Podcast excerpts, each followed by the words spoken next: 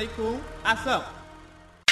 Olá a todos os Big Screeners, hoje temos mais um episódio de Grande Ecrã para vocês e vamos focar-nos na animação, mas desta vez vamos falar exclusivamente da animação adulta. Eu sou a Maria Barradas e comigo tenho uma equipa de peritos do cinema de animação. Não sei se já ouviram falar deles, mas apresento-vos então o João Jesus, Alô? a Beatriz Magalhães, Olá. a Iris Silva Oi. e o Luís Varela. Olá, olá. Mas antes de darmos início ao tema de hoje, trazemos algumas notícias do mundo do cinema.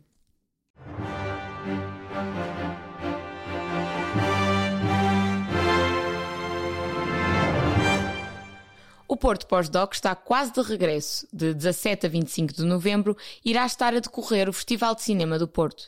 O festival ocupa variados espaços no Porto e os bilhetes variam entre 2,5 e 5 euros, enquanto o passe de festival atinge o valor dos 50. O filme concerto da Taylor Swift The Eras Tour estreou há duas semanas e foi o mais visto no seu fim de semana de estreia, alcançando perto de 16 mil espectadores. O filme tem uma duração de 3 horas e já lucrou 116 milhões de euros pelo mundo inteiro. Estreia este mês no grande ecrã, dia 16 de novembro, a tão esperada prequela da trilogia Os Jogos da Fome. Os Jogos da Fome, também conhecidos como The Hunger Games, irá ver a sua história completada com o lançamento do filme A Balada dos Pássaros e das Serpentes. A trama foca-se na vida do presidente Snow, protagonizado por Tom Blight, enquanto mentor da escolhida do Distrito 12, personificada pela Rachel Zegler, atriz que foi alvo de muitas polémicas recentemente. Eu estou muito entusiasmada para o novo, o novo filme do Hunger Games, porque eu sou fã da primeira ah, saga. Então eu vou estar na sala de cinema a ver. Eu certeza. também. Mas é, Vamos juntos. é verdade, vamos ir. Mas eu já li o livro e eu não fiquei assim tão fã do livro, mas eu acho que ele vai funcionar melhor na, no cinema. Por isso estou até meio ansioso para ver e parece-me bem adaptado. Sim, as imagens que já saíram parecem prometer bastante. Os visuais e assim. Pensava que ia estar muito entusiasmada para o concerto da Taylor Swift. Já não, foi? porque eu vou ver ao vivo, então não preciso de ver o filme Ai, hoje. achei que tinhas ido ver o filme da Taylor Swift, não Não, não, não, não. Sim, eu também estava com essa vibe. Eu ia ver o filme se ele tivesse entrado na semana de cinema e ficasse com desconto. Depois, 13 euros. Como não ficou, não vou e Complicado. já que vou ao concerto a série também espero para ver. Muito bem, essas foram então as notícias do grande ecrã, mas ouvi dizer que a Bia tem algo dedicado para todos aqueles que tenham assim uma forma estranha de viver. Conta-nos então, Bia, o que é que há de interessante em cartaz?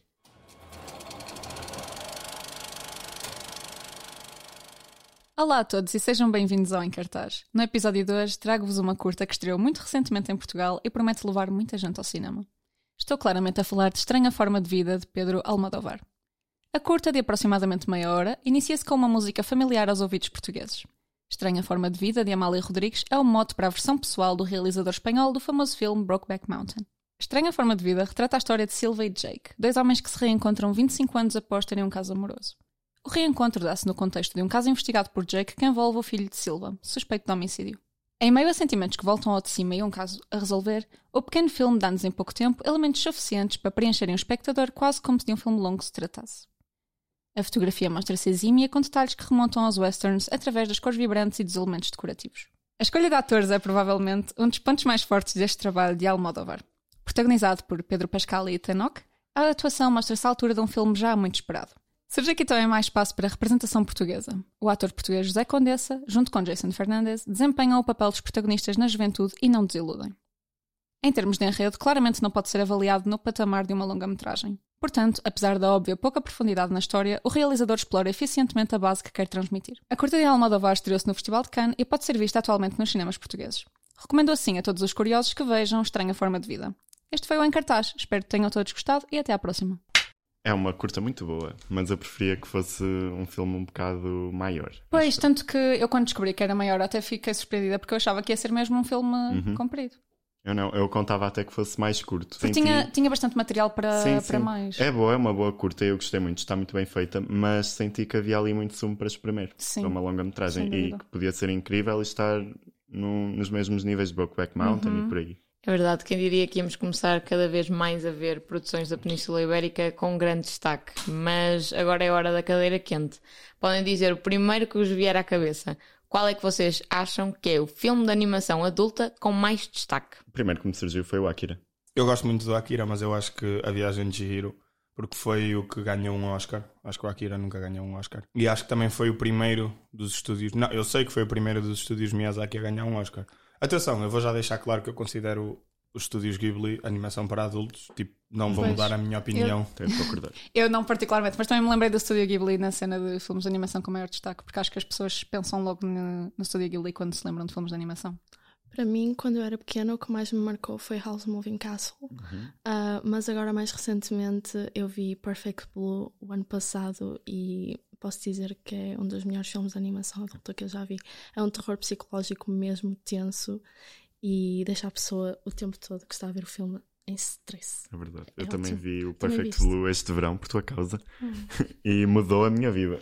Muito bem, muito boas respostas, mas pode ser que aqui a Iris tenha mais conhecimento uh, que nós sobre o assunto. Estás pronta para nos fazer um rewind da história da animação adulta? Eu nasci pronta, Maria.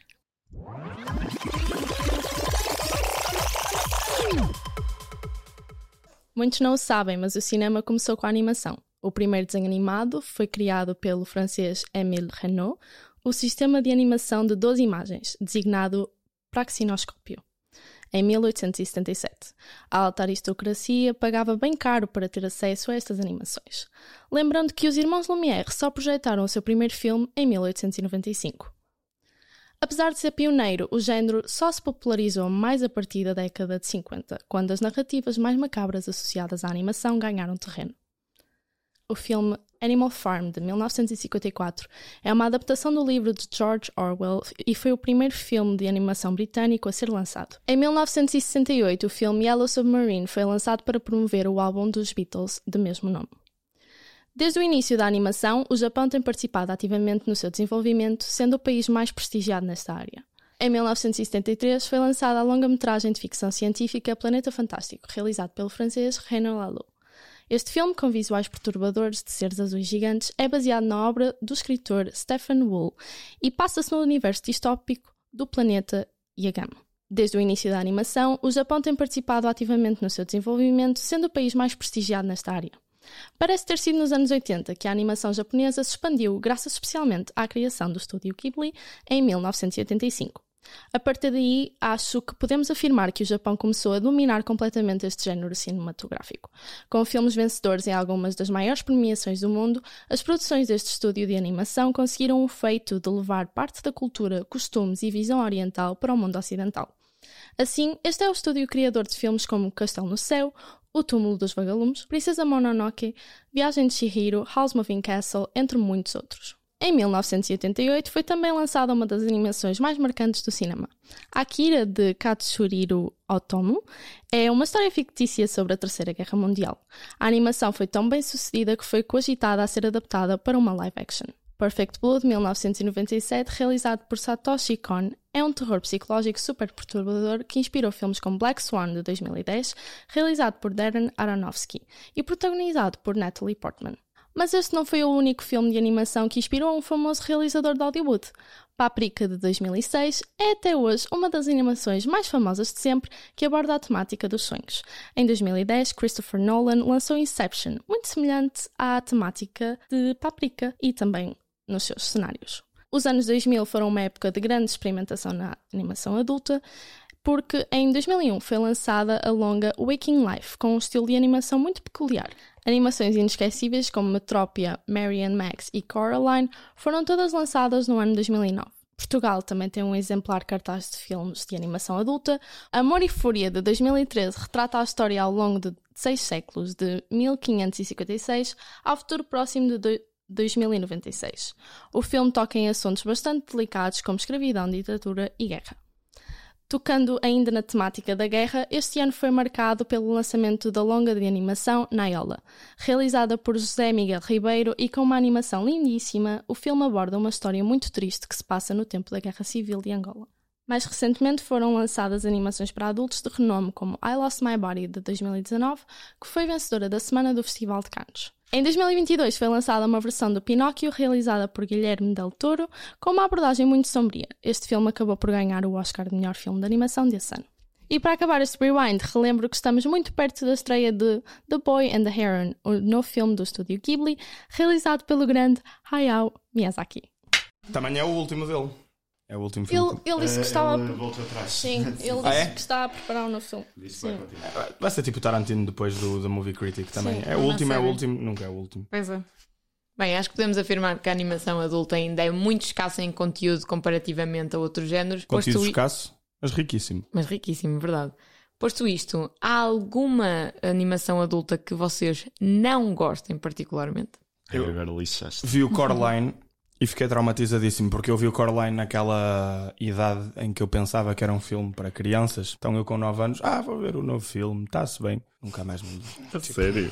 Eu vi o Caroline em pequeno e eu adorei. Ui, não. tipo, eu fiquei, ah, que fixe. Eu era doido. dia. Não estava Mas- sozinho em casa. Não, eh, estava, estava, estava sozinho em casa, estava nublado, estava a chover, mas eu adorei o filme. Ixi. eu gosto muito Posso de Coraline. confessar-vos que eu só vi o Coraline já assim de com boa idade, assim, também. para aí com uns 15. Eu Eu borrei a cueca, mano. Olha, eu vou ser sincero, eu não gosto do, daquele do Studio Ghibli, do Pónio, à beira-mar, acho Ah, eu acho muito fofo. Muito, muito eu. O, o fofo. Varela quer me matar agora. Não há um É filme. muito Eu- eu fofo. não gosto muito. Não há um filme do estúdio Ghibli. Ah, Pois é. olha, o Fireflies é incrível, mas eu não gosto porque é muito triste.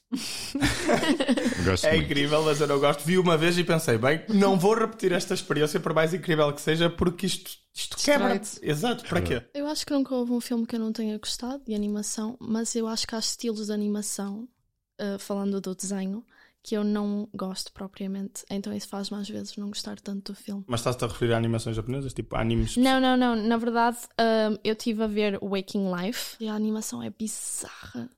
É muito estranho o desenho. É... Eu fiquei com pesadelos. Eh, eu, quando era pequeno, eu vi o Frankenweenie do Tim Burton. Ah. E eu odiei. Eu adoro stop motion. Hum, gosto muito, mas hum, aquele filme dele, eu não sei se vocês já viram, mas deixou-me super desconfortável. A eu acho que também não vi numa boa idade, Pois. mas voltei a rever mais tarde. Eu acho que também vi em criança não o gosto. Não consigo mesmo gostar. Muito bem, aposto que também gostavam de saber mais sobre o tema no que diz respeito ao conteúdo português. Mas para a vossa sorte tem a pessoa ideal para isso. João, o que é que temos hoje na nossa casa portuguesa?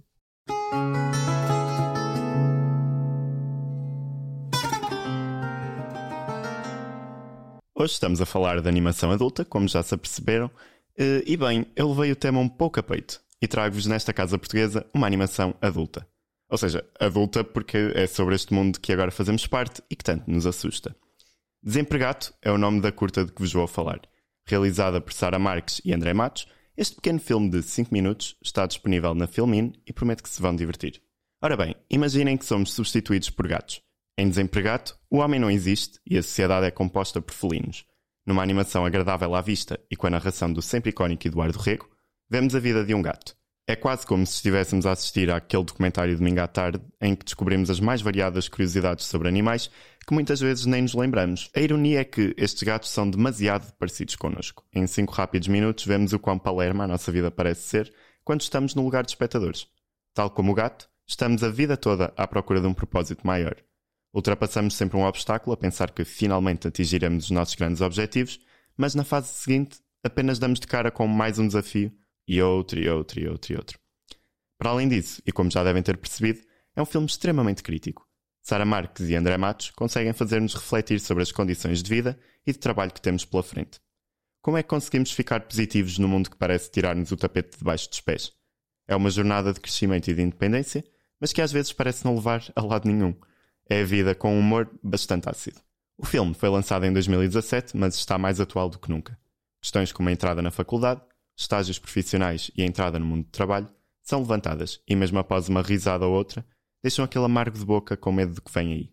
Pois, tal como o filme diz, estamos numa geração nem-nem, em que nem temos certeza de nada. Aconselho-vos a ver porque, primeiro, é português, mas também porque é um filme muito, muito curtinho, com uma animação bem trabalhada e com assuntos dos grandes. Certamente irão passar um bom tempo. Volto a repetir, o filme faz parte do catálogo da Filmin. Bem, esta rubrica deixou-me deprimida, mas eu adoraria viver numa cidade onde não há pessoas e só gatos. Ai, juro que só. É a minha utopia. E eu adoro a casa portuguesa porque eu acabo sempre por descobrir filmes que eu não conhecia. Eh, Eu ainda cheguei a ver outra. Chapadas da realidade também. Também. Pois. Mesmo. Pronto, eu vi duas curtas, mas acabei por escolher a Desempregado porque foi mesmo a que mais gostei. Uh, mas eu vi uma que é Tio Tomás, a contabilidade dos dias. Um, e lá está, também pega na questão que estávamos a falar há bocadinho. É uma animação bonita, é uma animação poderosa, mas um, o estilo de animação é feio. Que a Chopa já não falou desse. Sim, sim, Já. Sim. Sim, ela falou nos episódios passados e eu resolvi ver. Só que a animação é muito. à base de rabiscos. Bem, estamos quase a chegar à reta final deste episódio, mas não nos podemos ir embora sem ficar com o bichinho da música nos nossos ouvidos. Siga para um pátio das cantigas, amigo Varela. Vamos a isto.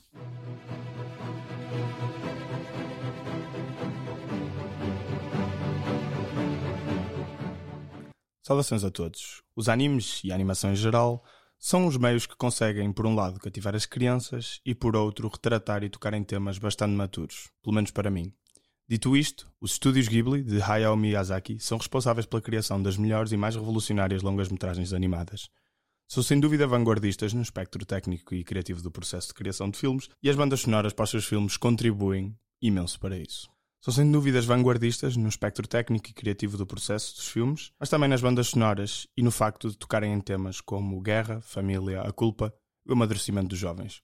Mas isto é o pátio das cantigas, então falamos sobre música. A primeira banda sonora vem da joia da coroa de Miyazaki, A Viagem de Chihiro, ou Spirit of the Way.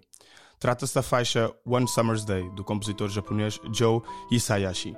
A primeira vez que vi este filme era demasiado novo, demasiado inocente para ver o filme com atenção e escrutínio de um adulto observador, então só via e deixava-me emergir. A música que nos acompanha contribui imenso. Foi sob essa sinestesia que eu me deixei assombrar pelos olhos da Shiro e senti os medos que ela sentia, as incertezas e a tontura sufocante associada a estar inserido num admirável mundo novo, cheio de criaturas míticas e assustadoras, baseadas em folclore e mitologia nipónica. A segunda faixa, também de Joe Hisaishi, é sobre aquele clássico que eu escolhia sempre, que é o Clube de Vídeo, com a minha família. Uh, Chama-se The Merry-Go-Around of Life e é do filme O Castelo Andante ou All's Moving Castle. Uma animada orquestra que nos acompanha pela história da jovem Sophie, que é amaldiçoada à velhice e embarca, à procura de uma cura, por um mundo de feiticeiros e demónios de fogo. No meio da fantasia, é-nos entregue uma história muito íntima sobre o amor e o lugar de pertença. Esta faixa é a primeira a soar no filme, e faz o trabalho de nos introduzir ao All, o poderoso e charmoso feiticeiro que diz roubar o coração de meninas bonitas para mais tarde os devorar. Arigato, Hisayashi-san, pela nostalgia que me leva a mim, para a minha sala de infância cada vez que eu ouço estas faixas. A última música é de um filme bem mais sombrio, que a Iris já mencionou, e troca o Todas as Idades por violência, drogas e vísceras. Akira é o filme, e estou a falar-me de Kaneda, a faixa que nos acompanha na nossa introdução à cidade distópica de Neo-Tóquio, o que sobrou de Tóquio depois de uma alegada explosão atómica que catalisou a Terceira Guerra Mundial. Claramente inspirado por obras como Blade Runner, Akira é um nome estabelecido não só na animação japonesa, mas sim em todo o mundo. A banda sonora deste filme faz os momentos tensos mais tensos, os momentos tristes mais tristes e o deslumbre ainda mais impressionante. Quem já viu a película sabe exatamente do que eu estou a falar, pois é impossível não ficar boquiaberto de cada vez que vemos as luzes, as cores, os neons e os hologramas de Neo Tóquio pela primeira, segunda ou terceira vez. Resta-me agradecer ao meu pai por ter ignorado as recomendações de idade e me ter introduzido ao Akira e ao Dragon Ball, mostrando-me, portanto, as coisas boas da vida desde cedo. Eu tenho a dizer que se o Aldo quisesse roubar o meu coração para comer, eu deixava. Totalmente. Eu deixava. Eu já não vejo o Castelo Andante há muitos anos, mas eu lembro-me que eu não gostava do Al. A Ah. sério. Eu lembro-me que não gostava, mas eu tenho de rever. Eu todas as vezes que eu vejo este filme eu choro tanto. Porque o final é muito bonito. O final é muito bonito. o final é mesmo. muito bonito. é. E a música no final também é muito bonita. Mas é uma espécie de um fado japonês. E a cena fixa é que, pelo menos quase todos os filmes do Miyazaki, as faixas são todas do compositor Zou Hisayashi. Ou seja, o Castelo Andante, a Viagem de É Chihiro, uma espécie de Christopher Nolan japonês. É, com Hans Zimmer. com Melhor. o Hans Zimmer, exatamente. Eu Yeah. diria melhor. Olha, chama-se The Promise of the World. E é, e é a música que conclui o filme Castelo Andante. O que é que vocês acham de filmes como Paprika e Perfect Blue acabarem por influenciar tanto os realizadores de Hollywood que eles acabam por fazer filmes muito semelhantes, mesmo muito semelhantes às obras de animação adulta, mas eu sinto que acabam por tomar mais créditos do que os realizadores das, das animações. O Akira inspirou imensas É coisas, tipo, não só do ponto de vista da animação também, é discutivelmente o pai de todo, de todo o estilo cyberpunk, estás a ver? Tipo, saiu 5 anos depois do Blade Runner, ou seja, tem o Blade Runner como inspiração, mas tu vês os visuais daquele filme, são qualquer coisa. Há uma cena que é um- uma cena que a personagem principal, que é o Kaneda, uh, faz tipo um- uma cena com a moto e slide. um slide É. com a moto, exatamente, uma derrapagem com a moto para travar. Esse mesmo slide com a moto há Já foi em tipo 90 Pois. filmes diferentes É de animação, de live action, Jogos. imensa- videojogos, imensa coisa. Mas eu acho que ainda falta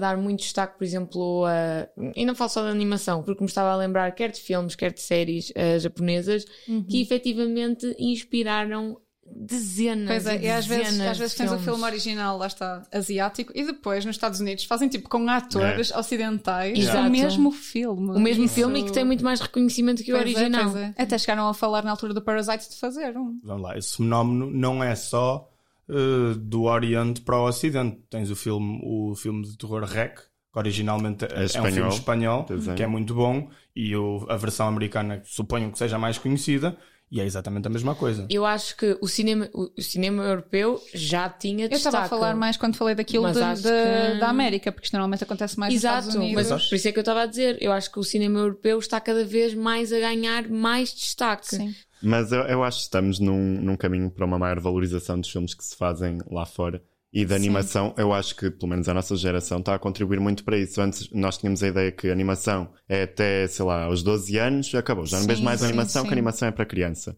E agora, ultimamente, não. Eu acho que nesse sentido os japoneses foram pioneiros no sentido em de perpetualizar, ou seja, de, de mostrar a ideia que a animação não precisa de ser só É nem só para concordo. crianças, nem para todas as idades. Pode ser totalmente para adulto, como é o caso do Akira. O Akira não é um filme para crianças, apesar de eu ter visto com 9 anos traumatizado na minha mente para sempre. Os filmes todos do estúdio Ghibli são para todas as idades, são tipo filmes, há filmes mais leves, outros mais pesados.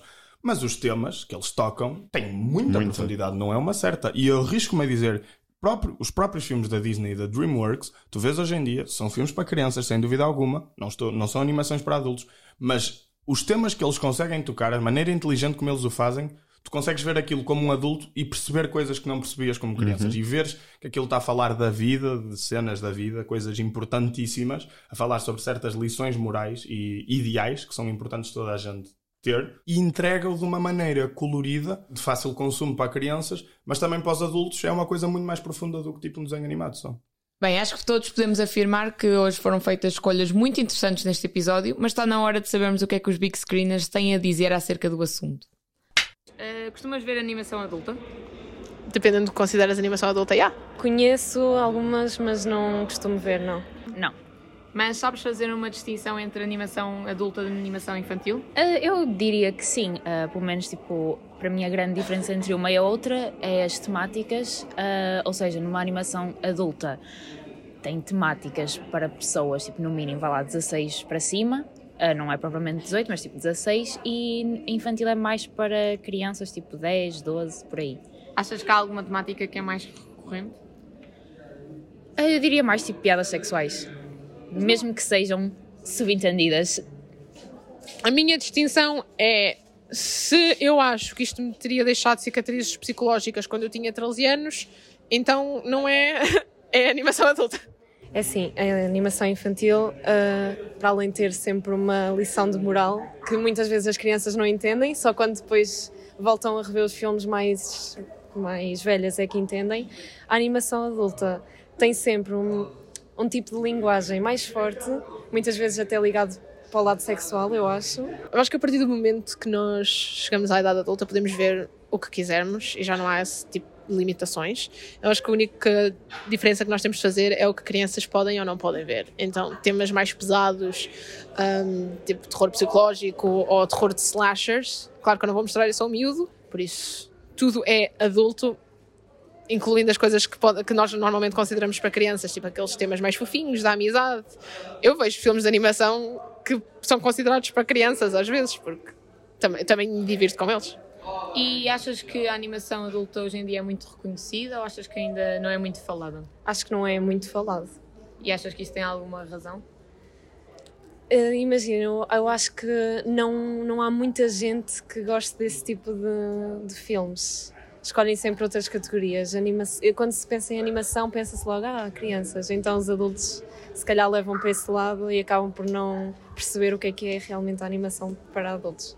Eu acho que a animação em geral não é muito falada. Nós ainda temos muito essa ideia de que a animação é para crianças e nós podemos ver isso nos Oscars. Eu lembro-me há 3, 4 anos atrás houve um drama muito grande porque Boss Baby foi nomeado para melhor filme de animação e Your Name, que era um filme de animação japonês, não foi nomeado. Porque Your Name tinha, era, era- tinha temas de bullying, de suicídio e era assim mais pesado. Eu não considero isso um filme que eu mostraria a uma criança.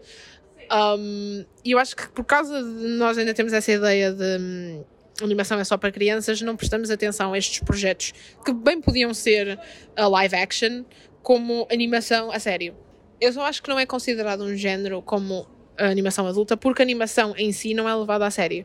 Eu acho que a partir do momento que nós começamos a ver a animação como um medium em si que pode ser utilizado para contar todo o tipo de histórias, sejam elas para crianças ou não, então aí podemos começar a fazer a distinção mais clara de animação adulta e animação não adulta. Muito bem, acho que já temos aqui bastante conteúdo para começarmos então uh, a andar às marretadas. Está tudo pronto para o clube de combate? Vamos lá. Siga.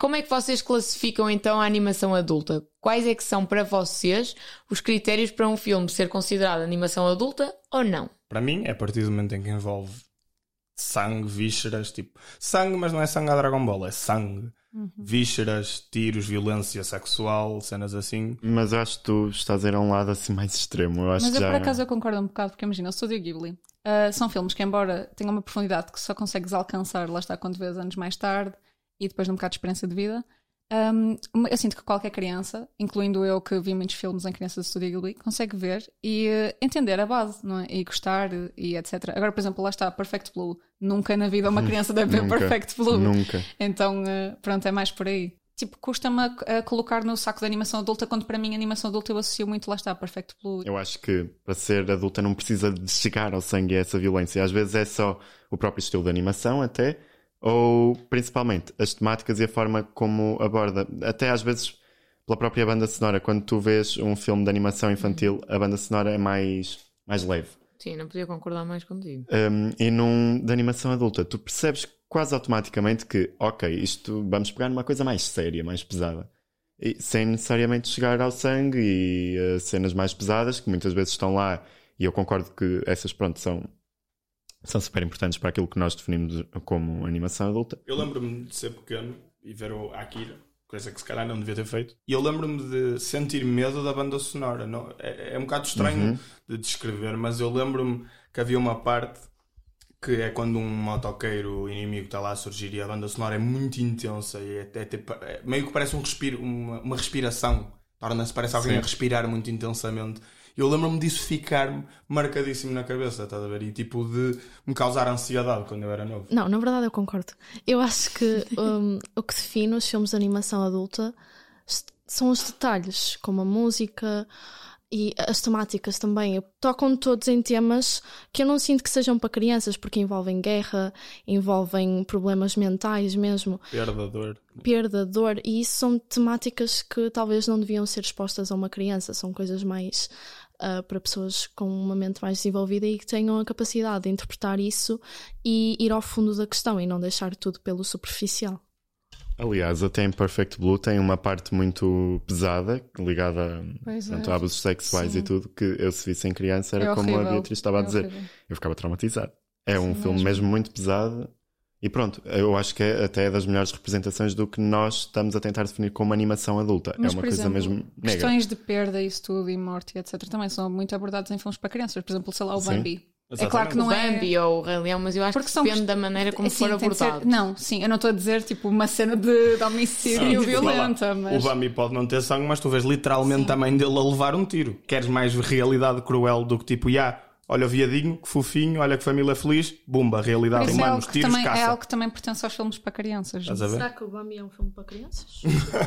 O Bambi eu até concordo que possa ser, mas eu tenho um filme da Disney que eu tenho a certeza absoluta que aquilo não é animação para crianças, que é o Corcunda de Notre Dame. Não é, e não é Não é. feito. E, e- e também temos de ter atenção. Há certos filmes que eu acho que temos de ter atenção o, o contexto em que foram feitos, o ano em que foram feitos.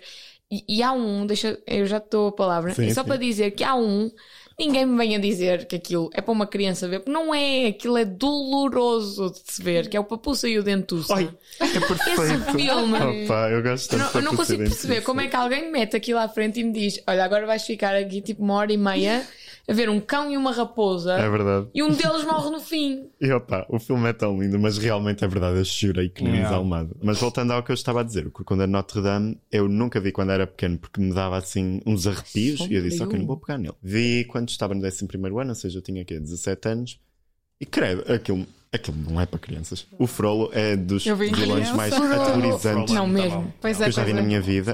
É. Porque é, é real, é um. é- é- tu sentes ali, é o preconceito, é, Sim, sim, sim. machismo, é a Completamente. religião. Racismo, yeah, yeah, yeah. E depois tem um- o Corcunda de Notre Dame, chega a ter ali um, um, um lado um pouco sexual quando o Frollo começa a ficar obcecado pela hum, Esmeralda, que tipo, não é para Pois. criança. A música de Então. vilã do Frollo é horrível. Seguindo, este é um género que ainda está em desenvolvimento e tem ainda muito espaço para progredir. Mas sentem que a animação adulta é desvalorizada e se sim, quais as razões para isso? Há sempre aquela ideia, mais da, das gerações passadas, de que a animação, tu chegas a uma certa idade, já não vais ver mais porque a animação é para criança. E então acham que não há conteúdos para, o, para as pessoas mais adultas. O que é super estúpido, tendo em consideração aquilo que eu disse no Rewind, que o cinema, ao, É ao contrário do que as pessoas pensam, não começou bem com o filme dos Irmãos Lumière, mas começou assim com imagens, animações, ah, no Paris, no Praxinoscópio, acho eu. Um, e pessoas, hum, ah, só adultos com muito dinheiro é que tinham os- as possibilidades de pagar para ter acesso àquela animação. E eles pagaram bem caro para, para ter acesso a elas.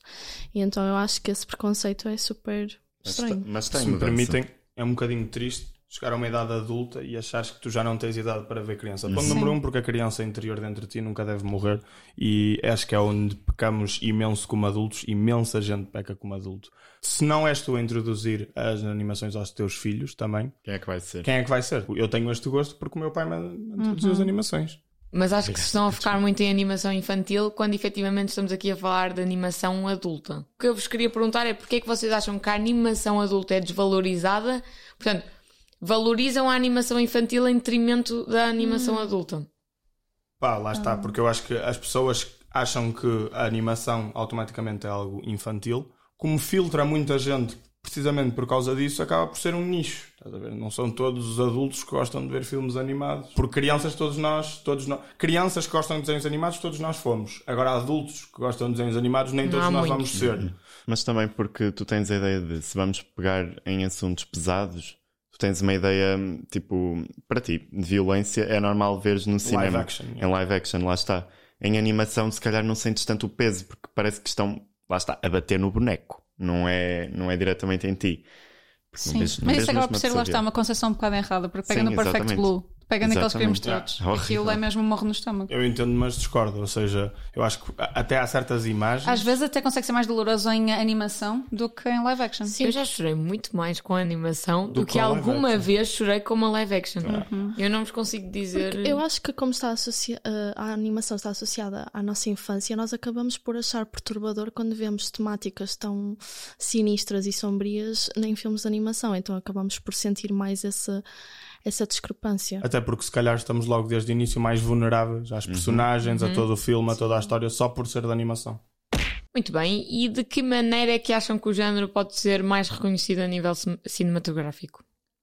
Olha, lá está, através do, do diálogo e, por exemplo, o Christopher Nolan tem admitido em muitas das entrevistas que o Paprika foi uma das suas principais inspirações para Inception. E eu acho que hum, os realizadores norte-americanos e realizadores mais conceituados falarem destas inspirações fora de Hollywood é um ponto-chave e é um ponto crucial, porque eu não Claro. conhecia o Paprika até o Christopher Nolan falar dele. Exatamente. Acho também que seria valioso, por exemplo, não criar categorias em prémios afastadas para, para filmes animados. Temos sempre melhor filme e depois melhor filme animado. Parece que não é considerado um cinema, estás a ver, por ser animado, o que é Exato. completamente estúpido. Isso não é a mesma coisa. Passa por onde o João disse, exatamente, que é muito importante. Porque nada, nada vem do nada. Tudo teve influência de alguma coisa e isto, este meio, especificamente a animação para adultos, especificamente a japonesa, eles são extremamente criativos, são extremamente pioneiros em muita coisa Uhum. e, e pá, e é impossível negar que são inspiração para imensa coisa hoje em dia. Agora, se toda a gente admite que, que, foi, que se deixou inspirar por isso, talvez não. É verdade. E muitas vezes ficam com os créditos e erradamente. Pronto, o Inception Sim. não deixa de ser do Christopher Nolan, Sim, sim, mas. claro. Mas claro há certas cenas que são literalmente uma cópia chapada. Sim, sim, sim. Em Perfect Blue nota-se imenso, em Sim. Black Swan há cenas que são iguais. A cena do corredor do Páprica e a cena do corredor do, do Inception é a mesma coisa.